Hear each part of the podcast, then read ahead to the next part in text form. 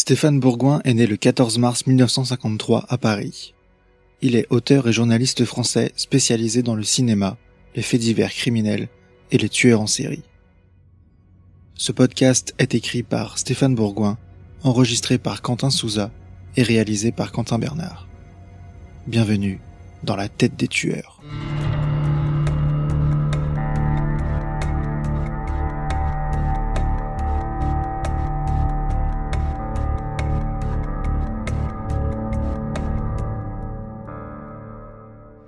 Attention, certains termes de cet épisode pourraient heurter la sensibilité des plus jeunes. Le trio diabolique de Houston. Dean Arnold Corll, surnommé de Candyman parce qu'il distribue des bonbons aux enfants déshérités de son quartier de Pasadena au Texas, est un tueur en série homosexuel et sadique qui, avec ses deux complices, Elmer Wayne Henley et David Owen Brooks, a torturé et assassiné 27 adolescents à Houston au début des années 1970. Né à Wayndale, un faubourg de Fort Wayne, dans l'Indiana, le 24 décembre 1939, Corl, dans sa jeunesse, est marqué par les disputes permanentes de ses parents. Sévèrement puni ou ignoré par son père, il devient l'archétype du petit garçon à sa maman. En 1954, sa mère divorce une seconde fois de son époux pour se remarier et déménager au Texas. Elle crée une fabrique de confiserie où Dean Corll, âgé de 15 ans, travaille parfois jusqu'à 12 heures par jour. Engagé dans l'armée, malgré un souffle au cœur, Corll y découvre son homosexualité avant de quitter les rangs au bout de dix mois à cause des demandes réitérées de sa mère qui affirme qu'elle a besoin de ses services pour diriger l'entreprise familiale. La confiserie de Houston bat de l'aile en 1968 au point que Dean Corll accepte un poste d'électricien testeur à la Houston Lighting and Power Company à Pasadena. Âgé de 30 ans, Corl fréquente assidûment des ados du quartier des pauvres blancs de The Heights à Houston. Personne ne se méfie de Corl car il présente bien, fait toujours preuve d'une exquise politesse et a un emploi régulier. En fait, Dean Corll donne entre 5 et 10 dollars aux jeunes garçons pour du sexe tarifé. Et dans ce quartier pauvre, il ne manque pas de volontaires. Pour éviter de se faire repérer, Corll déménage souvent. Pour appâter les ados, il propose du shit et de la colle à sniffer. Lorsque les jeunes tombent dans les vapes, il les viole après les avoir ligotés. Le sexe SM ne lui suffit bientôt plus. Corl recrute d'abord David Brooks, qui est son amant depuis qu'il a 8 ans, et Elmer Wayne Henley, âgé de 15 ans, pour lui fournir des victimes. Dean offre 200 dollars par jeune homme, voire plus s'ils sont à son goût. David Brooks reçoit même une luxueuse voiture en échange de ses services, tandis que Henley est payé une première fois, mais ne le sera plus jamais par la suite. Cette emprise de Corll sur Henley est très curieuse, puisque le trentenaire et l'ado chevelu à la dérive n'ont pas de relation sexuelle. Il est facile pour Brooks et Henley d'arborder des jeunes qui leur ressemblent. D'après les aveux de Brooks, Corll tue pour la première fois en 1970.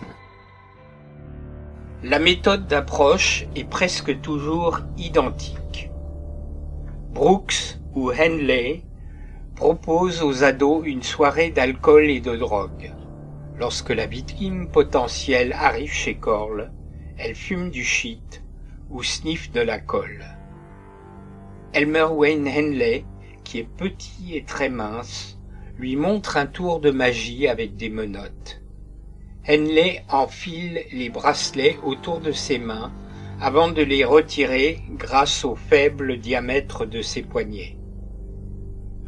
Il demande au jeune homme d'essayer à son tour. Naturellement, celui-ci est pris au piège. Corl et ses complices le bâillonnent et lui ligotent les chevilles.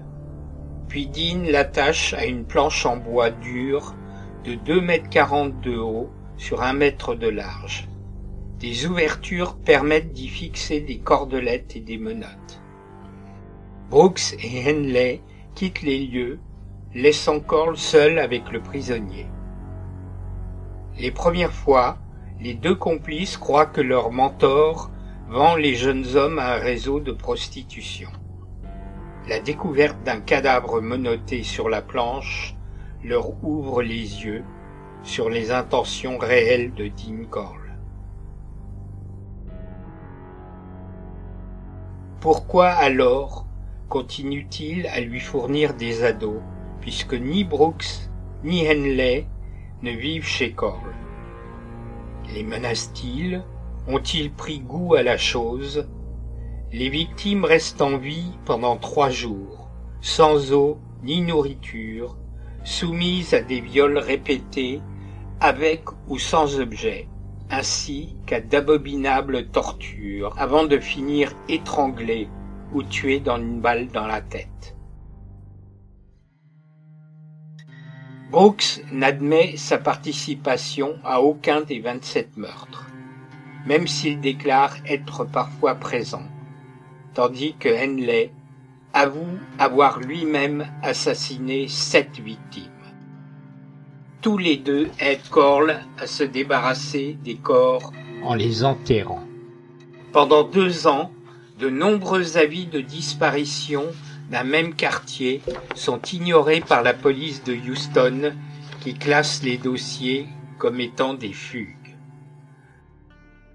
Le 7 août 1973, Henley accompagne une jeune fille de 15 ans, qui est l'ex-petite amie d'une victime de Corl, jusqu'au domicile de Dean, ainsi qu'un autre adolescent. Henley envisage de quitter le Texas avec elle le lendemain afin de refaire sa vie. Mais Corl est furieux de cette présence féminine. Malgré tout, il leur offre à boire et leur fait sniffer de la peinture acrylique. Quand Henley s'éveille, c'est pour se retrouver dans une situation familière, sauf que c'est lui qui joue le rôle de la victime. Il est attaché nu à la planche en bois et Corl menace de tuer tout le monde, après, dit-il, s'être amusé. Henley parvient à convaincre Dean de le détacher il lui promet qu'il va violer la jeune fille pendant que son mentor pourra sodomiser l'adolescent. Corl détache Henley et les deux hommes vont dans la chambre à coucher où les deux victimes potentielles sont encore plongées dans un état comateux. Lorsque Dean se prépare à violer le jeune garçon, Henley s'empare du pistolet calibre 22 qui se trouve sur la table de nuit et il abat son compagnon de six balles. Ensuite, il téléphone en pleurs à la police de Pasadena pour les prévenir. Après avoir avoué le meurtre de Corl, Henley indique qu'il y a d'autres victimes. Quelques heures plus tard, il conduit les policiers vers un garage à bateaux des faubourgs de Houston. Là, dans l'espace réduit du hangar numéro 11, les enquêteurs déterrent 17 corps enveloppés dans des bâches en plastique et recouverts de chaux. Plusieurs cadavres sont émasculés et les parties génitales portent des marques de dents. Les aveux de l'adolescent de 17 ans impliquent David Owen Brooks, 18 ans, qui finit par avouer. les deux anciens complices conduisent les autorités vers deux nouveaux sites. Six corps sont mis à jour sur une plage de Mile Island et quatre autres sur les rives de Sam Rayburn Lake Reservoir. En juillet 1974, Elmer Wayne Henley est condamné pour six meurtres à six peines de prison de 99 ans chacune, soit un nombre total de 594 années de prison. Le 5 mars 1975, David Owen Brooks écope pour sa part de 99 années de réclusion pour l'assassinat de William Lawrence, 15 ans. Rejugé en appel à Corpus Christi le 27 juin 1979, Henley reçoit la même peine.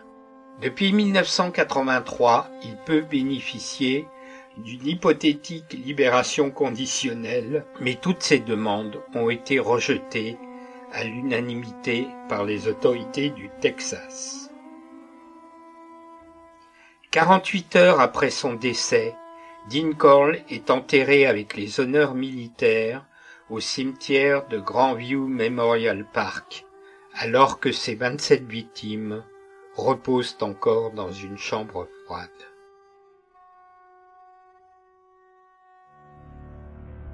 Le samedi 17 janvier 2009, au volant de sa voiture, le journaliste George Flynn, qui a couvert toute l'affaire pour le quotidien local, me fait visiter le quartier de The Heights à Houston.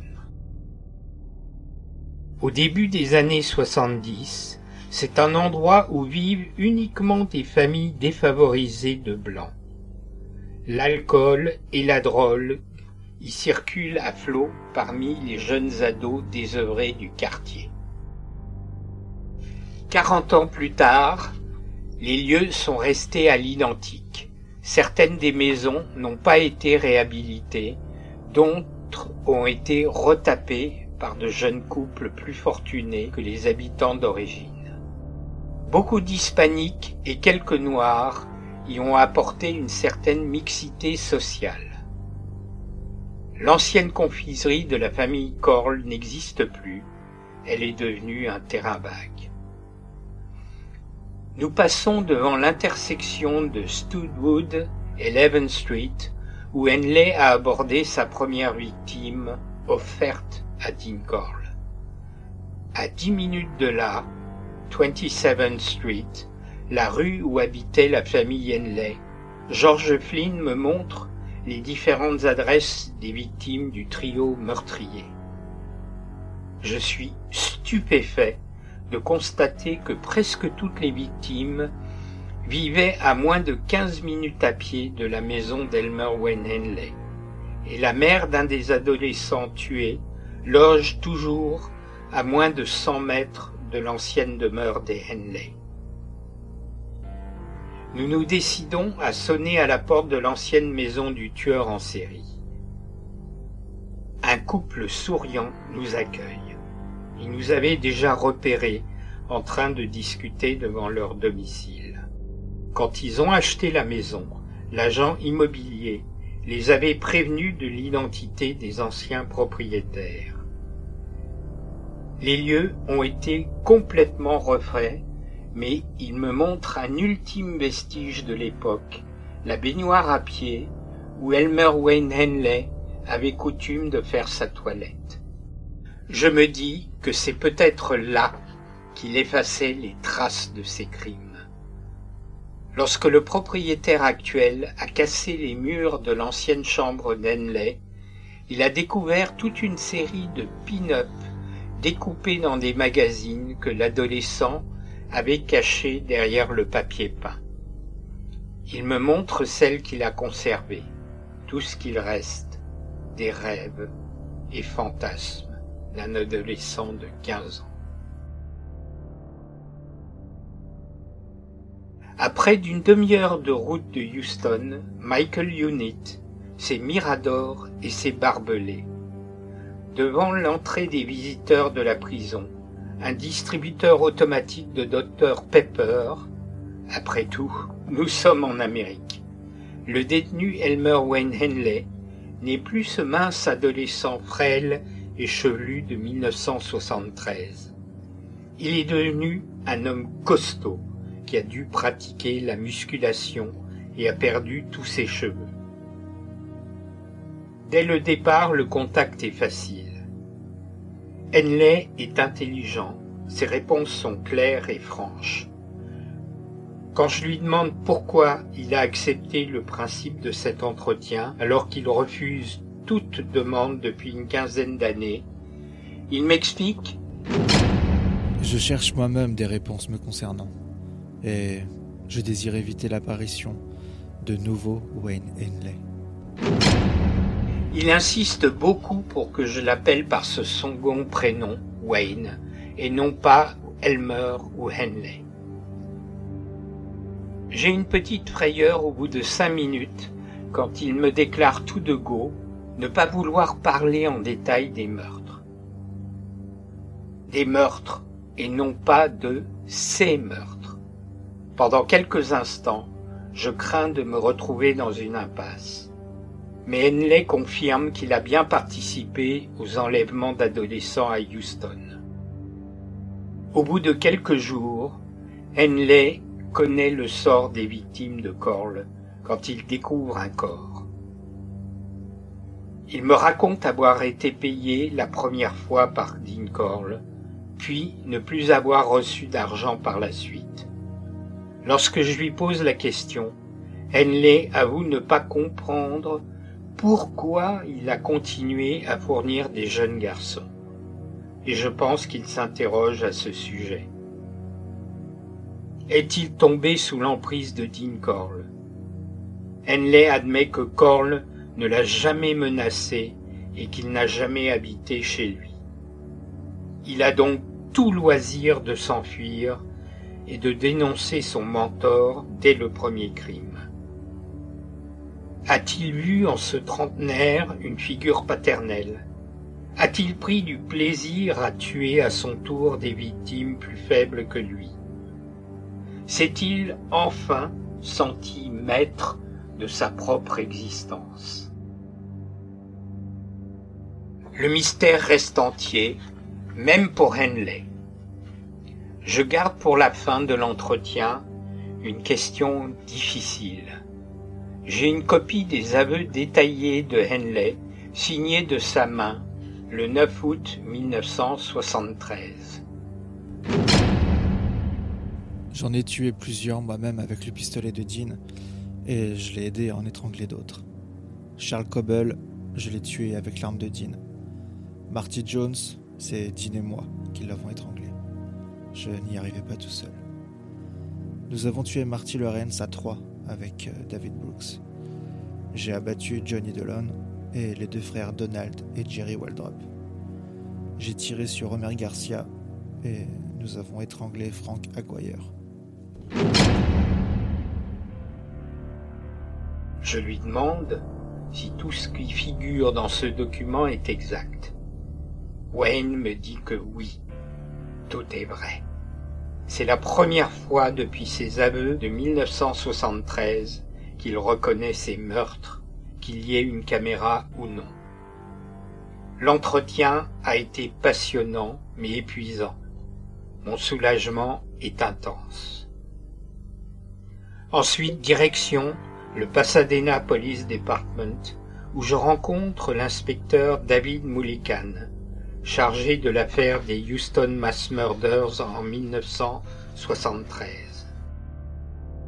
C'est lui qui a fait avouer Henley et a mené toutes les recherches pour déterrer les corps des victimes.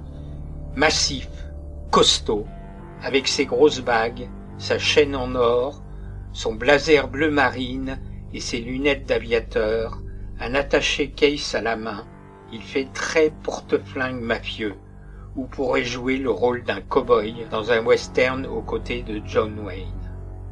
Très sympathique, il connaît le cas sur le bout des doigts et a même vécu deux ans à La Rochelle, où est né l'un de ses fils. Son attaché case est rempli de photos ayant trait à l'affaire Corl Henley. À ma demande, les policiers ont fouillé leurs archives et l'un d'eux nous apporte la planche à torture de Corle.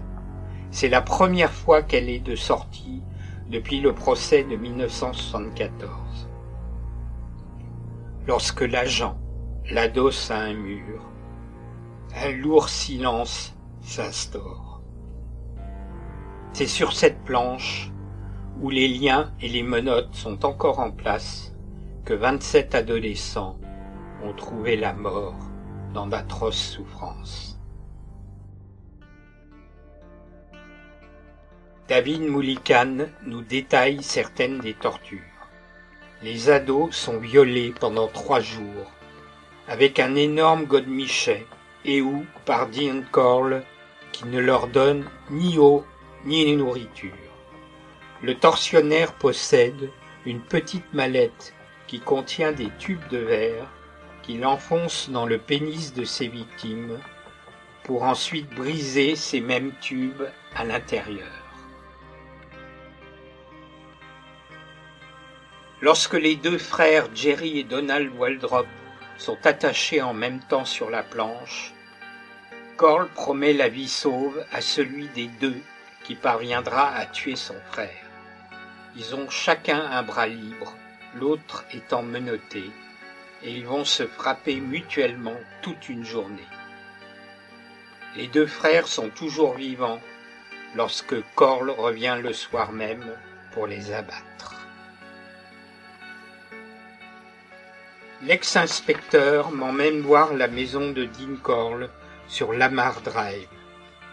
Puis nous guide vers l'ancien hangar à bateaux qui existe toujours, mais qui sert à présent d'entrepôt pour des sociétés. Le propriétaire actuel nous autorise à visiter les lieux. Je me rends compte à quel point le hangar numéro 11 est petit et étroit.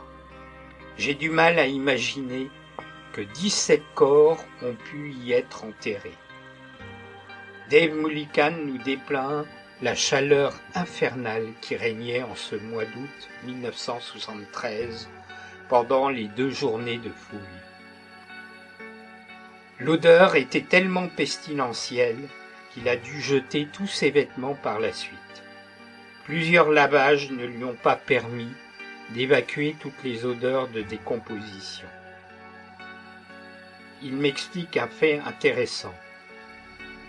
Dean Corll a enterré les premiers cadavres près du mur du fond, ce qui indique qu'il avait prémédité d'autres assassinats afin de laisser toute la place nécessaire pour stocker de nouvelles victimes. Par contre, le meurtrier a commis une erreur en enveloppant les corps dans des bâches en plastique, car la chaux n'a pas pu agir pour accélérer la décomposition. Pour le dernier jour, en ce vendredi 14 janvier 2009, nous visitons le cimetière de Pasadena à la recherche de la tombe de Dean Le lieu est immense et nous ne pouvons pas demander son emplacement au gardien car l'autorisation d'y tourner nous a été refusée quelques jours plus tôt. Nous arpentons les allées en cachant la caméra dans mon sac à dos. Il fait extrêmement chaud et au bout d'une heure, nous trouvons la plaque. À plusieurs reprises, des gardiens sont venus nous demander si nous étions perdus. C'est la pause déjeuner et nous sommes enfin seuls pour tourner ce qui nous semble être une bonne fin pour notre histoire. Les Houston Mass Murders précèdent de peu l'avènement du phénomène serial killer aux États-Unis, avec l'émergence de Ted Bundy, John Wayne Gacy, Ed Kemper ou le fils de Sam David Berkowitz. À l'époque où Corl, Henley et Brooks assassinent leurs 27 victimes, un Charles Manson et le Zodiac Killer de San Francisco ont déjà sévi. En ce mois d'août 2022, Elmer Wayne Henley a demandé officiellement aux autorités du Texas d'être libéré par compassion pour la peine qu'il a déjà exécutée et pour une réinsertion éventuelle. En ce moment, les autorités du Texas n'ont toujours pas donné de réponse, mais on se doute qu'elle sera très certainement négative. Le 20 septembre 2022, mon ouvrage Le trio diabolique de Houston sur l'affaire Cole, Henley et Brooks sort aux éditions AZ.